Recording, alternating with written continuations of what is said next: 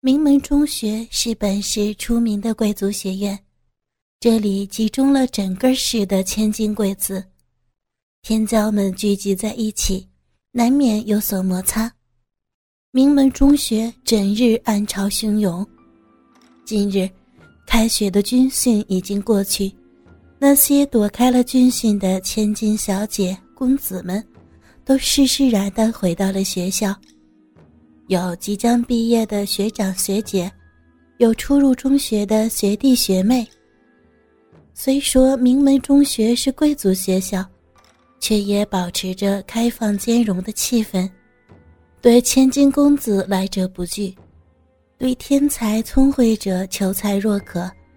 学校有这样的风气，主要是得益于校长王小明的开朗。王小明五十多岁，来历颇为神秘，整个市上到达官贵人，下至黎民小贩，无人不知他的名声。但要说王小明有什么出人的事迹，却又没人说得上来。整个人如包在迷雾中，让人看不清楚。这天，王小明站在窗前，看着窗外络绎不绝的学生，感叹着：“又是一年开学季呀！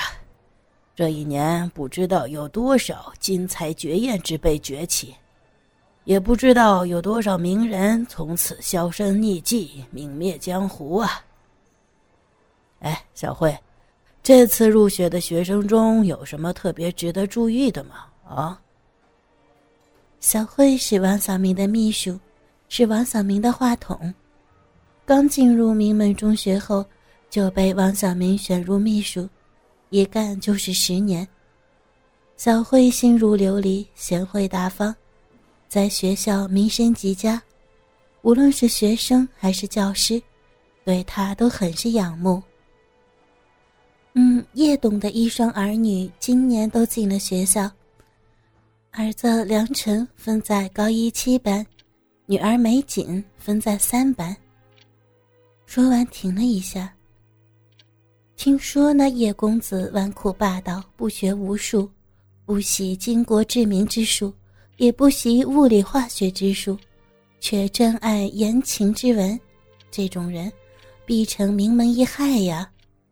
王小明脸上露出舒爽的神情，缓缓说道：“名门中学包容百川，此子好言情之文，未来未免不是一位大师啊。”“嗯，校长说的极是，不过那个叶美景倒是不好说了，和他哥哥截然不同，不喜热闹，才情不显，至今都不知道是个什么样的玲珑人物。”美景那丫头，我倒是见过几次，比起他哥哥来，确实不同啊。王小明似乎想起了什么，脸上露出来一抹淫笑，却惹得小慧一阵嗔怒：“呀，你不会连小丫头都感兴趣吧？”小丫头哪比得上你这成熟的少妇啊？整个人一掐都出水儿。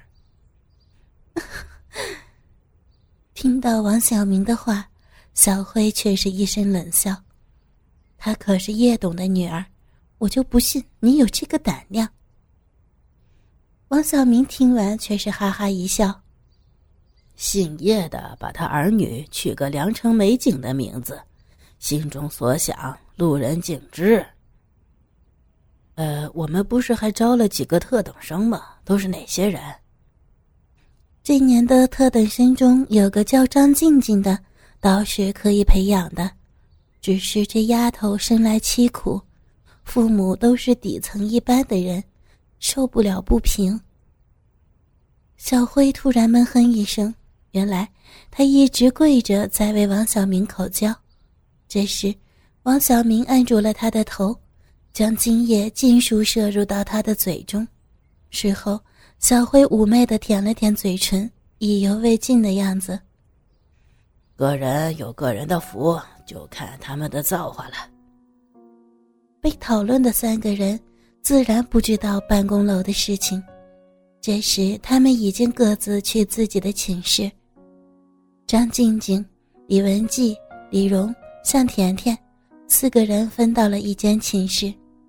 由于张静静是特招生，学习成绩好，而且老师不清楚其他人的底细，就安排了她当室长。四个人既然住在了一起，自然要分工卫生。一三五七，四人各一天。张静静身为市长，主动担任星期一的工作。李荣星期三，李文季星期五，向甜甜星期天。看似无意的排名，却为以后的矛盾埋下了火线。李文季自上学以后，经常花枝招展，夜不归宿。明明中学非同一般，风气自然开放，但张静静出身一般，家中教育倾向保守，自然看不惯李文季的行为。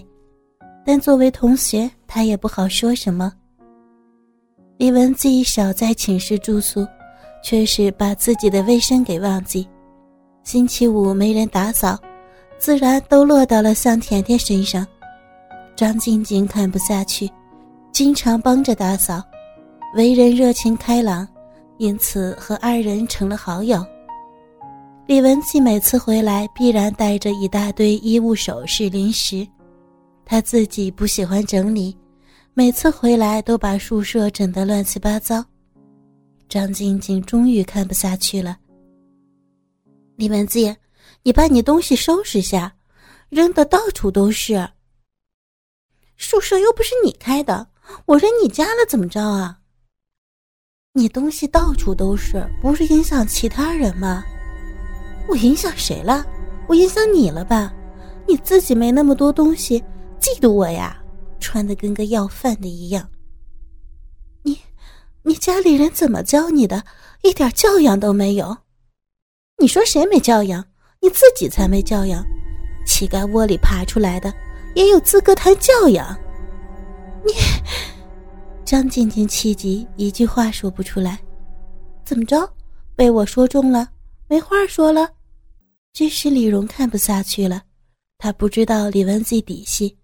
原本不打算掺和，但是跟张静静感情不错，也不喜欢李文姬，自己家里倒也有点实力，不怕他。哎，李文姬，你怎么说话呢？你自己不打扫卫生，还把宿舍弄得乱七八糟，你倒是还有理了。哟，怎么你们俩合起来对付我呀？当我是怕了你们了？你不打扫卫生？都是静静帮你打扫的，你不说个谢谢，怎么还骂人？却是向甜甜看到李荣站了出来，自己也出来帮腔。哼，住这么好的地方，又不用他交钱，打扫个卫生算什么？就当他还我住宿费了，我还没有让他端茶倒水呢。明明中学的宿舍四个人交钱，包含在学费中。张静静是特招生，不用交任何的学费，反正那些公子都不在乎钱，也没人计较这点事儿。李文季嚣张的样子不但刺痛了张静静，同样激怒了李荣和向甜甜。哟，你觉得自己很有钱吗？有钱你搬出去住啊，爱咋的咋的。哼，为什么我要搬出去？要出去？也不应该是我。李文姬骄傲的看着三个人，丝毫不把他们放在眼里。哼，你有钱，卖逼赚的吧？打扮的跟个妓女一样。今天陪的哪家公子啊？赏了你多少小费？早就有传说，李文姬被人包养，李荣直接拿出来对付他。李文姬家中不错。自然不用出去卖，但他却是攀上了叶家，整天跟叶良辰在一起。这一下确实打中了李文季的痛点。好，好，好，你们三个人欺负我是吧？你们等着！说完，摔门而出。李文姬哭哭啼啼的趴在叶良辰怀里，叶良辰拍着他的背，不断的安慰着。但此时他心里的怒火，就如将喷发的火山。居然敢有人欺负我叶良辰的女人，不管他是谁，我都要他好看，一定要给他个教训，让他知道我叶良辰的女人没人可以欺负。老公，你一定要给我做主，他们三个。宝贝儿，你放心，我一定会给你讨回公道。呃，那个叫张静静的，你说你想怎么处置她？老公，他他骂我是妓女，我我要找人强奸了她，把她脱光了，吊到学校大门。李文姬恶狠狠地说，心中说不出的怨恨。他认为是张静静联合了其他室友，故意针对他。听到李文姬的话，叶良辰毫不迟疑的答应了。男人就是要保护好自己的女人，哪怕负了整个世界，何况一个张静静。张静静心里慌慌的，昨天跟李文姬吵了一架，但并不是她的本意。听说那个女人有个了不起的男人。万一他报复自己，应该怎么办？自己没钱没势，谁会替自己出头啊？李文姬昨天气成那样，现在一定在想办法报复吧。这时，一辆轿车突兀地停在他面前，几个人迅速地将他拉上车，整个动作行云流水，丝毫不带停滞。张静静还没有来得及呼救。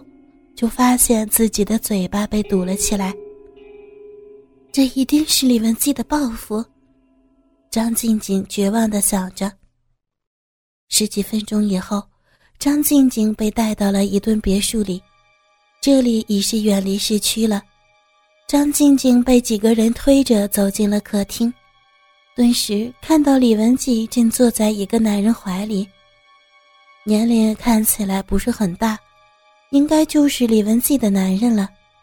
那男的正在用手摸着李文姬的胸，李文姬雪白的乳房也有少部分露了出来。哥哥们，倾听网最新地址，请查找 QQ 号二零七七零九零零零七，QQ 名称就是倾听网的最新地址了。